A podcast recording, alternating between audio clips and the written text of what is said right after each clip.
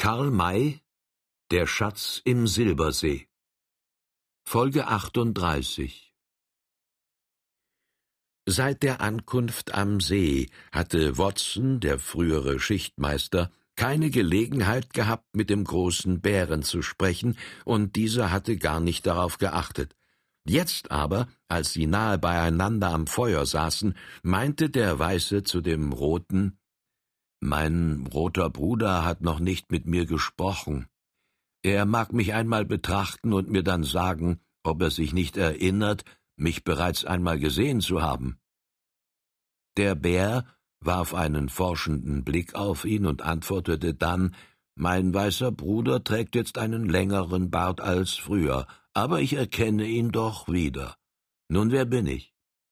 Einer von den beiden Bleichgesichtern welche hier oben einen ganzen Winter zubrachten. Damals lebte Ikalchitatli noch, der große Vater, welcher krank war und von ihnen gepflegt wurde, bis er starb. Ja, wir pflegten ihn, und er war uns dankbar dafür. Er gab uns ein Geschenk, dessen sich der große Bär vielleicht erinnern wird. Ich weiß es, nickte der Rote, aber in einer Weise, als ob er sich nur ungern an diesen Umstand erinnern lasse. Es war ein Geheimnis, welches er uns anvertraute, ein Geheimnis von einem Schatze, welcher hier verborgen liegt. Ja, aber der große Vater hatte sehr Unrecht, als er von diesem Geheimnisse sprach. Er war alt und schwach geworden, und die Dankbarkeit verhinderte ihn, sich zu erinnern, dass er ewiges Schweigen gelobt hatte. Er durfte von diesem Geheimnisse, welches sich auf die Nachkommen zu vererben hat, nur zu seinem Sohne und Enkel sprechen. Die Gegenstände, um welche es sich handelt, waren nicht sein Eigentum. Er durfte nicht das geringste verschenken. Ganz besonders aber war es seine Pflicht, gegen Bleichgesichter zu schweigen. So meinst du, dass ich nicht das Recht habe, von dieser Sache zu sprechen? Ich kann es dir nicht verbieten. Wir hatten eine Zeichnung darüber. Die nützt dir nichts. Denn wenn du dich nach derselben richtest, wirst du nichts finden. Ich habe den aufbewahrten Gegenständen einen anderen Platz gegeben. Und den darf ich nicht erfahren? Nein. So bist du weniger dankbar als dein Vater. Ich tue meine Pflicht, werde es dir aber nicht vergessen, dass du bei seinem Tode zugegen gewesen bist. Auf die Ausnutzung des Geheimnisses musst du verzichten. Jeden anderen Wunsch aber werde ich dir mit Freuden erfüllen.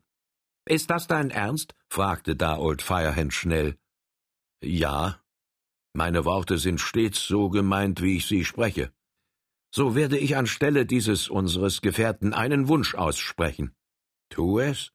Liegt es in meiner Macht, so werde ich denselben gern erfüllen. Wem gehört das Land, auf welchem wir uns hier befinden? Mir. Ich habe es von den Timbabatschen erworben und werde es einst meinem Sohn, dem kleinen Bären, hinterlassen. Kannst du dein Recht darauf beweisen? Ja. Bei den roten Männern gilt das Wort, die weißen Männer aber verlangen ein Papier mit schwarzen Buchstaben, ich habe ein solches anfertigen und von den weißen Häuptlingen unterschreiben lassen. Es ist auch ein großes Siegel darauf. Das Land am Silbersee, soweit es rundum von den Bergen eingefasst wird, ist mein Eigentum. Ich kann mit demselben tun, was mir beliebt. Und wem gehört der Felsenkessel, durch den wir heut gekommen sind? Den Timbabatschen. Die weißen Häuptlinge haben die ganze Gegend ausgemessen und abgezeichnet, dann hat der weiße Vater in Washington sich unterschrieben, dass sie Eigentum der Timbabatschen ist. Diese können also davon verkaufen, verpachten oder verschenken, ganz wie es ihnen gefällt. Ja, und niemand darf etwas dagegen haben. So will ich dir sagen, dass ich den Felsenkessel von ihnen kaufen will. Tue es. Du bist einverstanden? Ja, ich kann es ihnen nicht verbieten zu verkaufen und dir nicht zu kaufen. Darum handelt es sich nicht, sondern darum, ob es dir lieb oder unlieb ist, uns in deine Nachbarschaft zu bekommen. Oi! nicht bloß dich. So wollt ihr alle im Kessel wohnen. Allerdings. Ich will auch die Strecke bis an deine Grenzen kaufen, in welcher die Felsenenge liegt. Das Gesicht des großen Bären nahm einen pfiffigen Ausdruck an, als er fragte, warum wollt ihr grad an einer Stelle wohnen, an welcher es kein Wasser gibt und wo kein einziger Grashalm wächst? Der Weiße kauft nur solches Land, welches ihm großen Nutzen bringt. Ich errate eure Gedanken. Es ist der Stein, der Felsen, welcher Wert für euch hat. Das ist richtig aber er gewinnt erst dann an Wert, wenn wir Wasser bekommen können. Nehmt es euch aus dem See. Das ist es, was ich mir von dir erbitten wollte. Du sollst so viel haben, wie du brauchst. Darf ich eine Leitung anlegen? Ja. Du verkaufst mir das Recht dazu und ich bezahle es dir? Wenn der Kauf notwendig ist, so habe ich nichts dagegen. Du magst einen Preis bestimmen, aber ich schenke ihn dir. Ihr habt mir einen großen Dienst geleistet, ohne euch wären wir in die Hände der Utahs gefallen. Ich werde alle deine Wünsche erfüllen. Dieser Mann, welcher vorhin mit mir sprach, wollte die Schätze des Geheimnisses haben, das darf ich nicht zugeben. Dafür werde ich euch aber behilflich sein, die Schätze des Felsenkessels auszubeuten. Du hörst, dass ich errate, um was es sich handelt. Es soll mich freuen, wenn eure Hoffnungen nicht zu Schanden werden. Das lass mir gefallen, flüsterte der Hoppelfränk seinem Vetter zu. Das Wasser haben wir also am ersten Teils schon, wenn dann das Gold auch so breitwillig fließt, so können wir bald Krassusens spielen. Meinst du vielleicht Krösusens? Krösus ist doch wohl derjenige König gewesen, der so stehenreich gewesen ist. Fang mir nicht etwa auch so an wie der dicke Jemmy, der immer in die falsche Konterpunktion gerät. Krassus ist die richtige Modulation, wenn's du mein Freund und Vetter bleiben willst. So. Horch! Vor dem Eingange ließ sich ein Pfiff hören. Das war das mit den Rafters verabredete Zeichen. Die Weißen sprangen auf und eilten nach dem Eingange des Tales. Die Roten blieben sitzen. Vorn angekommen erfuhren sie, dass man aus der Gegend der Felsenenge ein Geräusch wie Huftritte gehört habe. Es wurden schnell die nötigen Maßregeln getroffen. Die Weißen lagen unter und hinter den Bäumen versteckt und warteten mit Spannung auf das, was nun kommen werde. Vor ihnen lagen die bereits erwähnten Büsche. Die Zwischenräume derselben wurden vom Monde hinreichend beleuchtet. Hoppelfränk und Droll lagen nebeneinander. Sie hatten einen ziemlich freien Raum vor sich, den sie mit scharfen Blicken überwachten. Du, flüsterte Fränk, bewegt sich nicht etwas links am Busche? Ja, ich sah drei dunkle Punkte.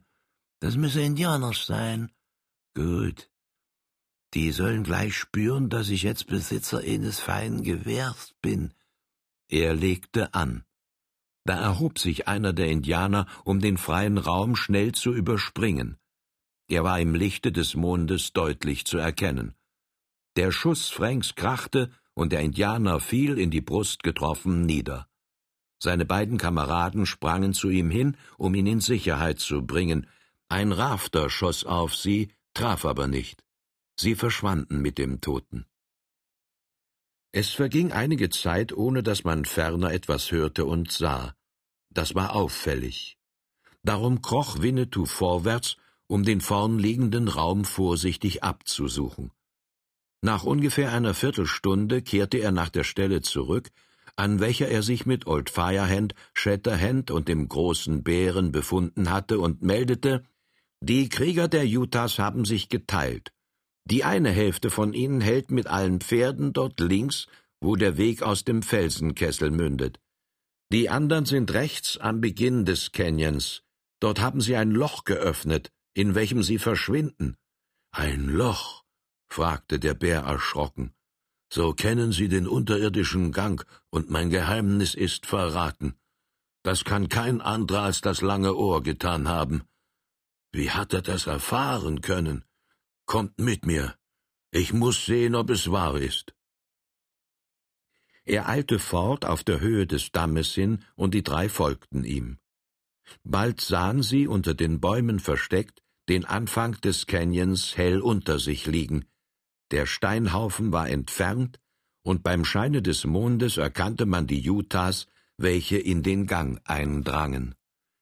Ja, Sie kennen mein Geheimnis, meinte der große Bär. Sie wollen nach der Insel, um uns in den Rücken zu kommen, und Sie wollen meine Schätze haben. Aber das soll Ihnen nicht gelingen. Ich muss rasch auf die Insel. Old Firehand und Old Shatterhand mögen mich begleiten. Winnetou aber mag hierbleiben. Ich muss ihm etwas zeigen. Er führte den Apachen einige Schritte vorwärts nach einer Stelle, an welcher der Damm senkrecht in den See fiel.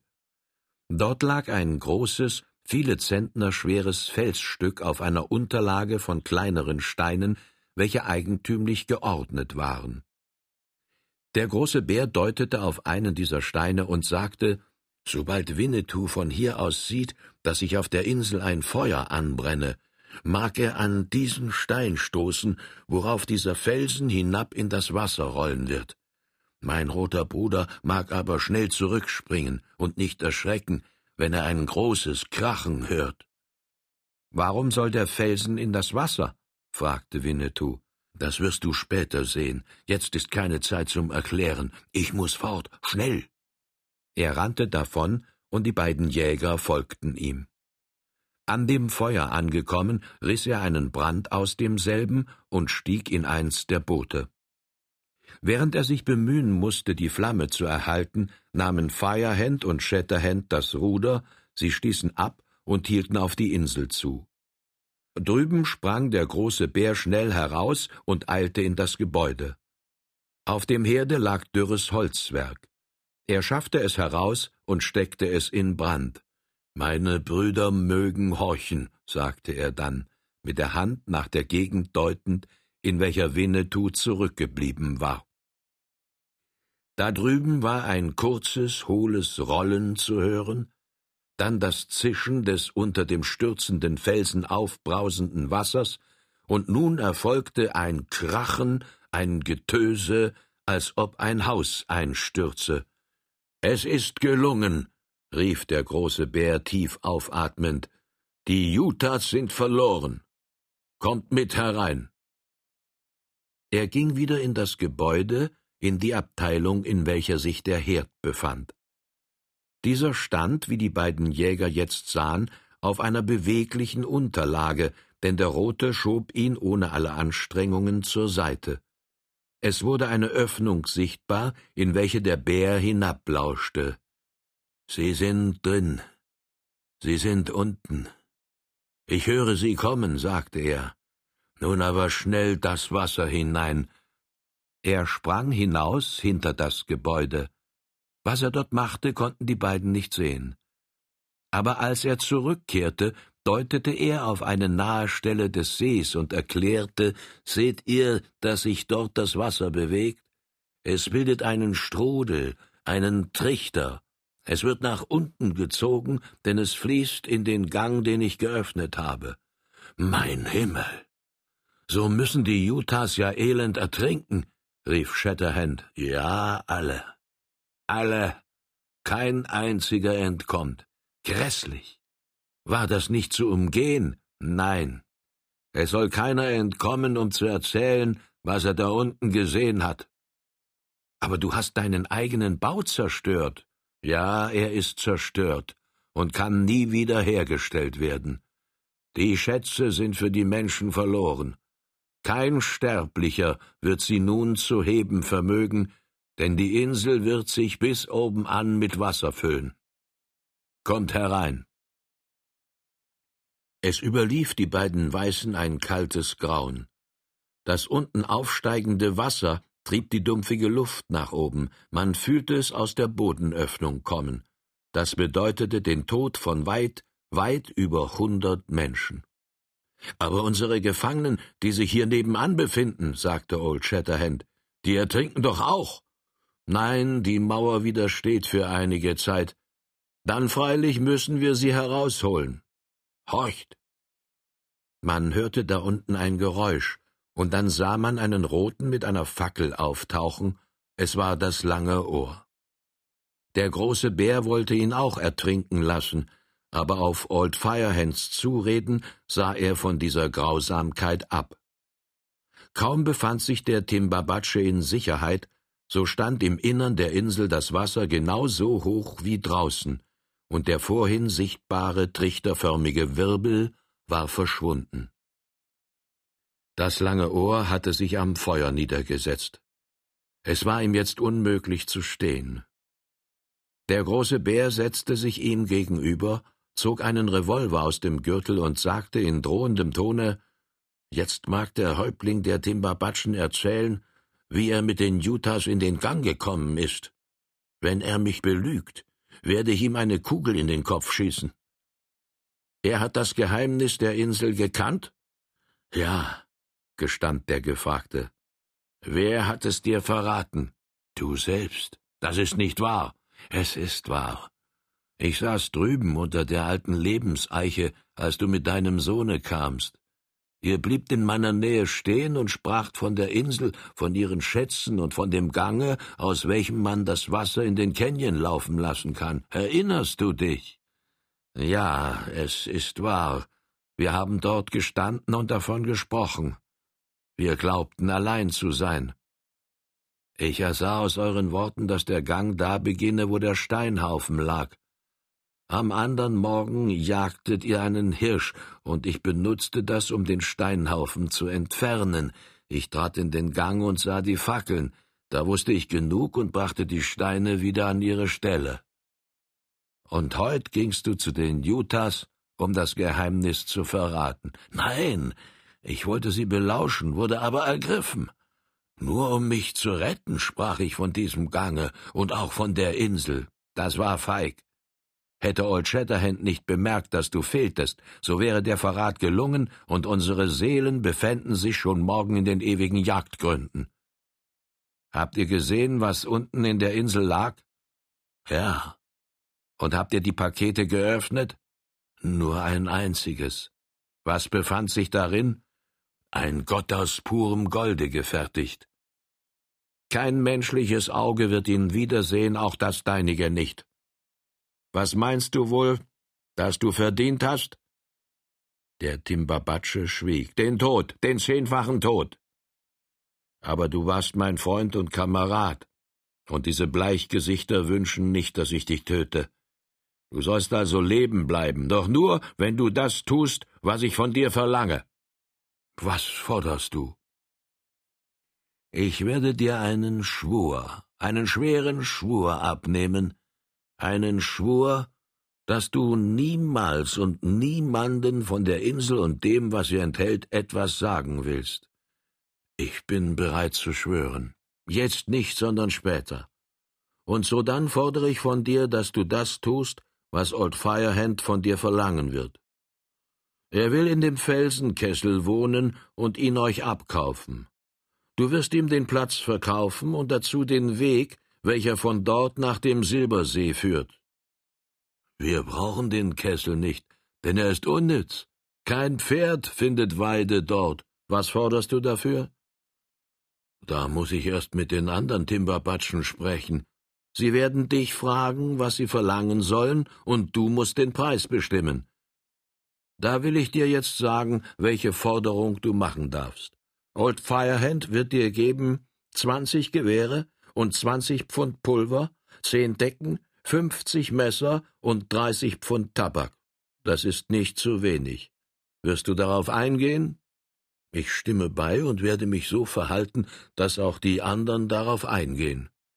Du wirst mit Old Firehand und einigen Zeugen zum nächsten Häuptlinge der Bleichgesichter gehen müssen, damit der Kauf dort seine Gültigkeit erhalte. Dafür wirst du noch ein besonderes Geschenk erhalten groß oder klein, viel oder wenig, wie du es verdient oder wie es Old Firehand beliebt. Du siehst dich sehr auf deinen Nutzen, aber ich hoffe, dass du mich den Verrat vergessen lässest. Jetzt rufe einige deiner Leute herüber, welche die gefangenen Utahs hinüberschaffen sollen, damit sie nicht auch ertrinken. Das lange Ohr gehorchte dieser Aufforderung und es war hohe Zeit, dass die Gefangenen in Sicherheit gebracht wurden. Als der letzte von ihnen draußen vor dem Gebäude niedergelegt worden war, hörte man ein Prasseln und Gurgeln, das Wasser hatte die dünne Mauer eingedrückt und war nun auch drüben im Keller eingedrungen. Nur zehn Minuten später, und die Utahs hätten ertrinken müssen.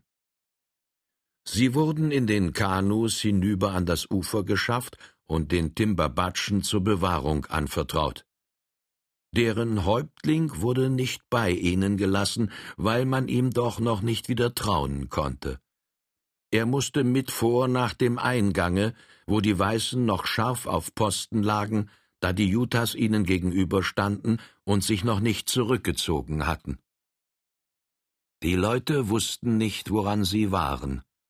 Die meisten derer, welche nach der Insel hatten gehen sollen, waren schon in den Gang eingedrungen gewesen, als derselbe plötzlich durch eine mächtige Stein- und Erdmasse von oben eingedrückt worden war. Diese Masse hatte viele der Eindringlinge erdrückt und den Gang so vollständig und fest verschüttet und verstopft, dass das Wasser des Sees nicht hinauszudringen vermochte. Und das hatte in der Absicht des großen Bären gelegen. Das Wasser sollte nicht nach außen in den Canyon abfließen, sondern in das Innere der Insel dringen. Die hintersten Utahs, welche nicht mit verschüttet wurden, waren erschrocken zurückgewichen und zu der anderen Abteilung geeilt, um dort zu erzählen, was geschehen war. Man wusste nicht, ob alle, die sich in dem Gange befunden hatten, verloren seien, oder ob es denen, die nicht direkt verschüttet worden waren, gelungen sei, nach der Insel zu gelangen. War das letztere der Fall, so mussten diese Krieger die Weißen im Rücken angreifen. Man wartete von Minute zu Minute, dass dies geschehen werde, aber die Zeit verging, ohne dass sich diese Hoffnung erfüllte. Nun stand es fest, dass alle ein Opfer der Katastrophe geworden seien. Es wurde Tag, und noch hielten die Utahs mit ihren Pferden an derselben Stelle. Sie hatten, um nicht von den Bleichgesichtern überrumpelt zu werden, einige Posten vorgeschoben. Da sahen sie Old Shatterhand unter den Bäumen erscheinen. Er rief ihnen zu, dass er mit ihrem Anführer zu sprechen wünsche. Dieser war überzeugt, dass der Jäger keinen Verrat beabsichtige und ging ihm entgegen. Als sie zusammentrafen, sagte Old Shatterhand, Du weißt, sich sich mehrere eurer Häuptlinge und Krieger als Geiseln bei uns befinden. Ich weiß es. Es sind die berühmtesten unserer Männer, antwortete der Gefragte finster. Und weißt du, was mit euren Kriegern, welche den Gang betreten haben, geschehen ist? Nein. Der Gang stürzte zusammen, und das Wasser trat in denselben, sie sind alle ertrunken. Nur das lange Ohr ist entkommen. Soeben sind die erwarteten zweihundert Navajos angelangt. Wir sind euch weit überlegen, aber wir wünschen nicht euer Blut, sondern wir wollen euch Frieden geben. Die Geiseln glauben uns nicht, dass so viele eurer Leute im See umgekommen sind. Einer von euch soll es ihnen sagen, um sie zu überzeugen. Schließen Sie nicht Frieden, so müssen Sie binnen einer Stunde sterben, und euch werden wir jagen und hetzen, bis ihr zusammenbrecht. Sei klug und gehe jetzt mit mir. Ich führe dich zu den Häuptlingen. Sprich mit ihnen, und dann kannst du wieder hierher zurückkehren. Der Mann blickte eine Weile vor sich nieder und sagte dann Old Shatterhand kennt keine Hinterlist. Du wirst Wort halten und mich zurückkehren lassen. Ich traue dir und gehe mit. Er unterrichtete seine Leute von seinem Vorhaben, legte die Waffen ab und folgte dann dem Jäger nach dem See. Dort herrschte reges Leben, denn die Navajos waren wirklich angekommen, Sie brannten vor Begierde, die Niederlage der ihrigen an den Utahs zu rächen, und es hatte mehr als die gewöhnliche Überredungsgabe erfordert, sie dem Frieden geneigt zu machen. Die Geiseln waren von ihren Fesseln befreit worden. Sie saßen unter hinreichender Bewachung beieinander, als Old Shatterhand ihren Kameraden brachte.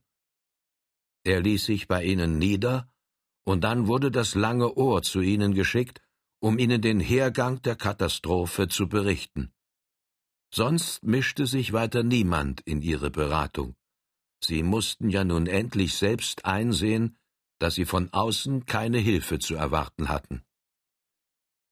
Ihre Unterhaltung währte lange.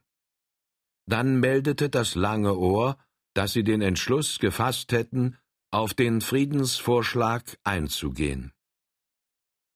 Infolgedessen gab es eine feierliche Sitzung, an welcher die hervorragenden Weißen und Roten sich beteiligten, Sie dauerte mehrere Stunden, und es wurden viele Reden gehalten, bis endlich die Friedenspfeife die Runde machte. Das Resultat war ein ewiger Friede zwischen allen Parteien, Sühne war von keiner Seite zu leisten, die Gefangenen wurden freigegeben und alle Utahs, Navajos und Timbabatschen verpflichteten sich, den Bleichgesichtern, welche im Felsenkessel wohnen und arbeiten wollten, Freundschaft zu erweisen und allen Vorschub zu leisten. Hierauf erfolgte eine große Jagd, welche bis zum Abend währte und reiche Beute brachte, und darauf, wie ganz selbstverständlich, ein Wildbrettessen, bei welchem die Roten schier das Unmögliche leisteten. Die Festlichkeit währte bis zum frühen Morgen. Die aufgehende Sonne sah zu, als die Helden des Friedensschlusses sich in ihre Decken wickelten, um einzuschlafen. Was die Zeichnung betrifft, welche der rote Körnel gehabt hatte, so war sie verschwunden. Sie wäre nun auch gegenstandslos gewesen. Eine schwierige Aufgabe für die Weißen war es, den großen Wolf nun freundlich zu behandeln. Er war es, der am meisten gegen sie gesündigt hatte. Er trug die Schuld an allem, was geschehen war, aber auch ihm wurde vergeben. Es verstand sich ganz von selbst, dass der ganze nächste Tag verschlafen wurde. Am nächsten Morgen schlug die Trennungsstunde. Die Utahs zogen nord und die Navajos südwärts. Auch die Timbabatschen kehrten in ihre Wigwams heim.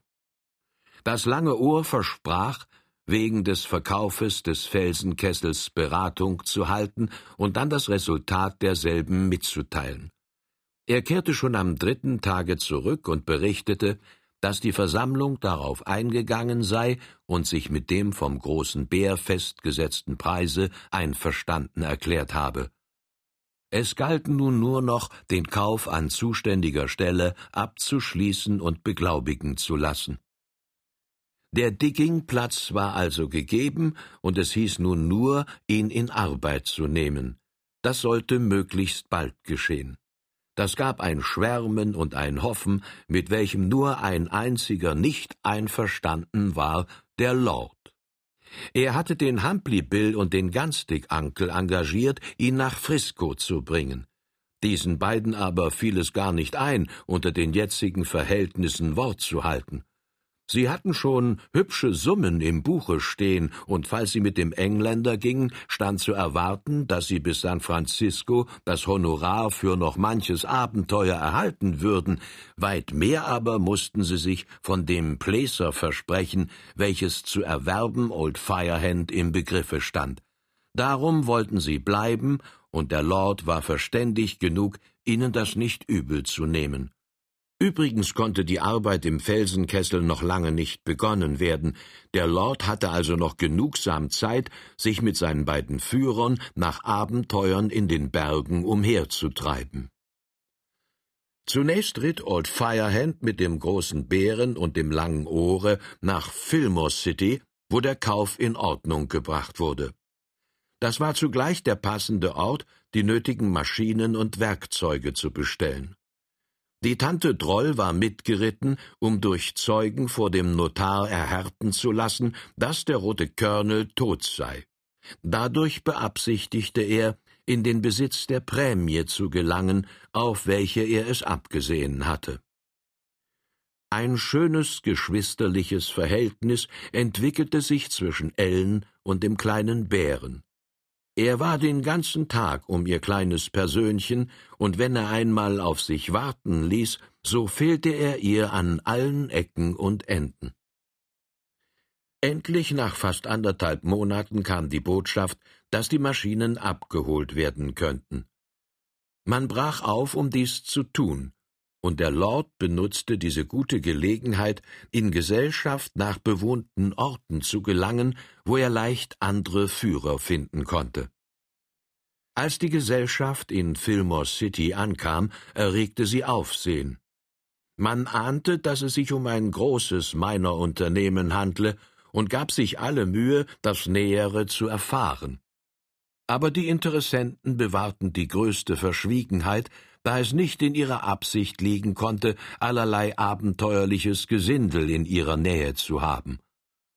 Dann, als man alles oben am See beieinander hatte, begann der Ingenieur seine Tätigkeit zu entwickeln, die Wasserleitung wurde angelegt und dann zunächst der Bodensand des Kessels in Angriff genommen. Was die Ernährung betraf, so hatte man Mehl und ähnliche Vorräte in genügender Menge mitgebracht. Für Fleisch sorgten, Tag um Tag abwechselnd, drei Personen, welche zu jagen hatten, während die andern im Placer arbeiteten. Für die Zubereitung der Speisen sorgte Ellen, deren Anwesenheit eine wahre Wohltat für die rauen Männer war. Die Hoffnung, welche man in den Ort gesetzt hatte, bewährte sich. Der Sand war reich an Gold und ließ eine ebenso reiche Ausbeute des festen Gesteins erwarten. Der Goldstaub und die Nuggets mehrten sich von Tag zu Tag, jeden Abend wurde neu gewogen und taxiert, und wenn das Resultat wie stets ein erfreuliches war, so flüsterte Droll vergnügt seinem Vetter zu Wenn's so fortgeht, werde ich das Bauerngut bald kaufen können. Das Geschäft geht brillant. Und der Hobbelfränk antwortete regelmäßig und meine Villa ist märstenteils schon fertig, wenigstens im Koppe. Das wird ein komposanter Bau am schönen Strand der Elbe, und der Name, den ich ihm gebe, wird noch viel komposanter werden. Ich habe gesprochen. Hau!